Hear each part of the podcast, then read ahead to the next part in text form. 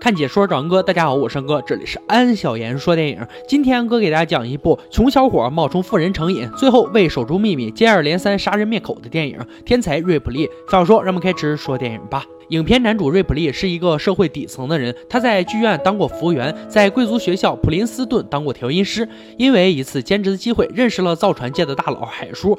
海叔以为瑞普利是自己儿子小迪的同学，便找他搭话。瑞普利也没有否认，反而承认了这件事。不久后，海叔找到了瑞普利，他希望瑞普利能够去意大利，把不想回家的小迪给劝回来，付一千美金作为酬劳。瑞普利答应了。为了成功接近小迪，他做了很多功课，开始听小迪喜欢的爵士乐，看小迪女友写的小说。到了出发这天，瑞普利精心打扮了一番，拿着海叔给他准备的头等舱船票，兴奋地出发了。在搭船去意大利的时候，认识了美如画的大美。瑞普利声称自己是造船业大亨海叔的儿子小迪，大美对此深信不疑。后来两人因为旅途不同而分开。可以看出大美对瑞普利的好感。瑞普利来到意大利，便开始接近小迪，说自己之前也在普林斯顿读书，他认识小迪，但自己不出彩，所以小迪不认识自己很正常。小迪的女友金发妹邀请瑞普利有机会共进午餐。第二天，瑞普利去了金发妹家，小迪因为跟一个本地短发女孩约会，迟到了很久。小迪看到瑞普利有些惊讶，在聊天中，小迪问到瑞普利：“每个人都有一样才能，你有什么才能呢？”瑞普利回答道：“伪造签名、撒谎和模仿。”仿别人说着就开始模仿起小迪爸爸的说话，让小迪很是吃惊，因为真的很像。瑞普利也就此说出此次他来到这里的目的是要把小迪带回去。小迪坚决不回，瑞普利只好假装要离开，然后故意把小迪喜欢的爵士乐黑胶唱片从包里掉了出来。小迪看到这些唱片很开心，因为终于有人跟他一样喜欢爵士乐。小迪改变了主意，要带瑞普利去地下俱乐部，那里的人都非常喜欢爵士。疯狂了一晚上之后，小迪写信给。远在纽约的父亲说，瑞普利会留在这里缠着他，直到他愿意回去。就这样，瑞普利留下来了，住进了小迪的家。瑞普利第一次过这种不一样的生活，活房间很大很干净，家居都是有格调有品位的，跟自己之前住的地下室简直就是天壤之别。他也开始模仿着小迪说话，幻想着自己是一个上层社会的人。小迪也注意到瑞普利很拮据，总是穿着一件衬衫，衣服都是晚上洗好，第二天继续穿。小迪开始带着瑞普利到处玩，他们。去到罗马，瑞普利显得期待又紧张。小迪约了自己之前的朋友小费，他们是同一个阶层的人，他们的说话方式和行为都让瑞普利插不上话。因为小迪要跟小费去一家俱乐部，所以小迪让瑞普利自己去逛逛。临别时，虽然瑞普利提醒了小迪要记住不要错过火车，可是小迪还是错过了。先回到家的瑞普利就跟我们小时候偷穿妈妈的衣服一样，他偷偷的穿着小迪的衣服，各种欣喜，因为这些衣服都是他从来没有穿过的。可等小迪回到家，就看到自己房间散落满地的衣服，有些生气。第二天，一群人出海游泳，这次还加上了小迪的朋友小费。金发妹告诉瑞普利，小迪不打算带他去滑雪了，因为瑞普利不会滑雪。之前小迪说要教他滑雪的事情。也就泡汤了。瑞普利听到后有些失落。金发妹说：“小迪就像阳光，如果他在乎你，就觉得全世界都会为你闪耀；可是，一旦他抽身离开，那么就会寒冷刺骨。”不久后，跟小迪好过的短发女孩因为怀孕自杀了。她之前来找小迪寻求过帮助，可是小迪没有帮助她。这件事让小迪心里很不好受受。他打算搬离现在这个地方。他不希望瑞普利继续缠着他，因为小迪腻了。他们最后的旅程是去罗马。小迪也开始怀疑瑞普利的。身份，因为瑞普利的一切看起来都不像是自己的同学，无论从着装还是行为，都跟他们这些贵公子不一样。而且很明显看出瑞普利对自己有超越朋友的行为。第二天，小迪和瑞普利租了船出海，在谈话间，他说出了自己的心里话。他觉得瑞普利就像一条水蛭，令人厌恶；瑞普利就像一个进入新世界的人，他好奇地打量着有钱人的世界。他觉得小迪很有吸引力，他喜欢小迪，对，就是爱情的那种喜欢，喜欢跟他相处。小迪给瑞普利的感觉就像是太阳，他以为小迪也喜欢跟他在一起。听了小迪的话之后，瑞普利的情绪很激动，拿起船桨打了小迪，这惹怒了小迪，他们扭打在了一起。最后，瑞普利一边说着住手，一边打死了小迪。他躺在已经没有呼吸的小迪怀里。最后，瑞普利把船和小迪的尸体沉入到了海里，自己一个人独自回到了酒店。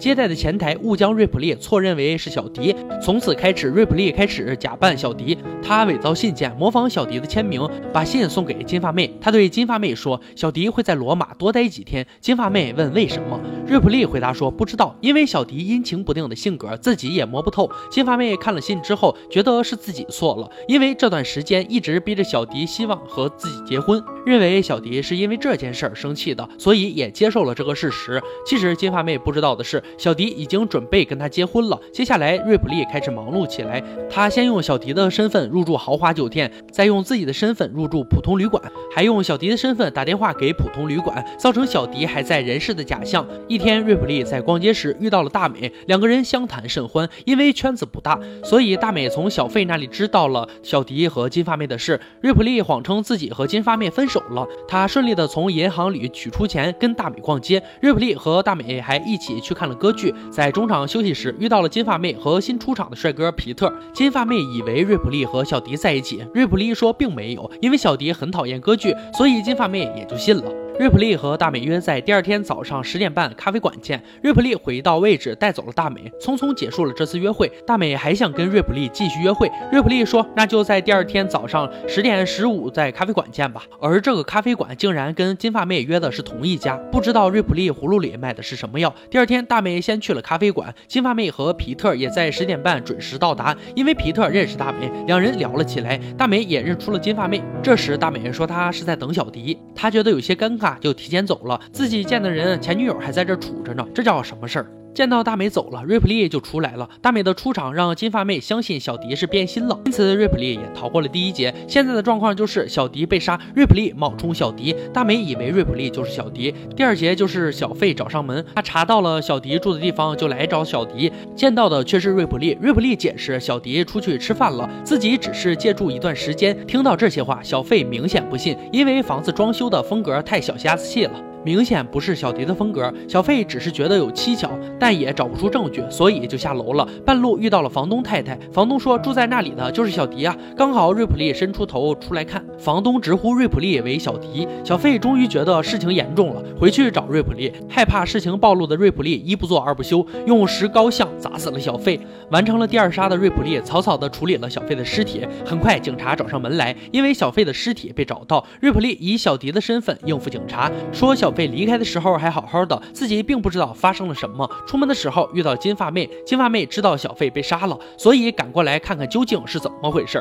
瑞普利把金发妹带回了住处，借口有事先走，绕了一圈之后又回到了住所。警察挡住了所有人的访问，包括金发妹。警察又开始向假冒的小迪追问瑞普利去了哪里，因为自己冒充小迪，所以失踪的成了瑞普利。瑞普利说自己不知道。警察找到了沉船，怀疑瑞普利被杀了。随后，瑞普利利用花言巧语骗过了警察，也骗过了金发妹。当天晚上，他伪造了一封遗书，以小迪的身份交代了一切，然后自己又回归到了瑞普利的身。份跑路了。瑞普利去威尼斯找皮特，因为现在小迪彻底的不知所踪，警察要向瑞普利了解情况。警察是从罗马派来的，之前并没有见过瑞普利。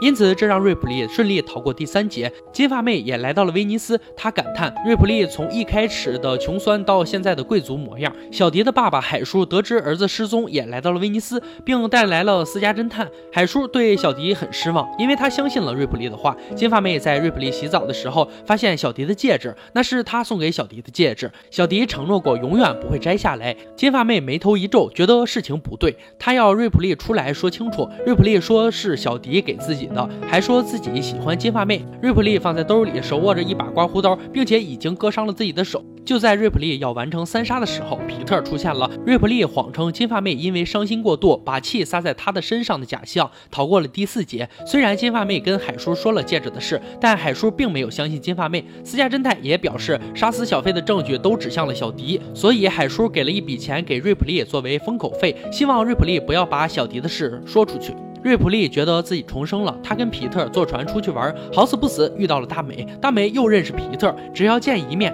瑞普利身份肯定会被揭穿。大美是跟叔叔阿姨一起来的，全杀了不现实，所以瑞普利回到房间三杀了皮特。故事到这里就结束了。天才瑞普利上映于一九九九年，由马特·达蒙主演。这部电影看到一半的时候，安哥以为会像小李子演的《猫鼠游戏》一样，主角会因为自己的聪明才智走上人生巅峰，可惜并没有。男主瑞普利出生在贫苦家庭，没有见过什么大世面，善于伪装和欺骗。从他遇到造船业大亨开始，就注定他会走上错误的道路，用谎言来掩盖谎言，得到的是更大的谎言。这句话彻底印证了男主。影片中，瑞普利杀掉了三个人，每次行凶的处理都让人震撼人心。第一次是失控中杀死小迪，第二次杀人是杀死识破他假冒行为的小费，第三次杀人是在影片结尾的皮特。电影将视角定在一个犯罪人的身上。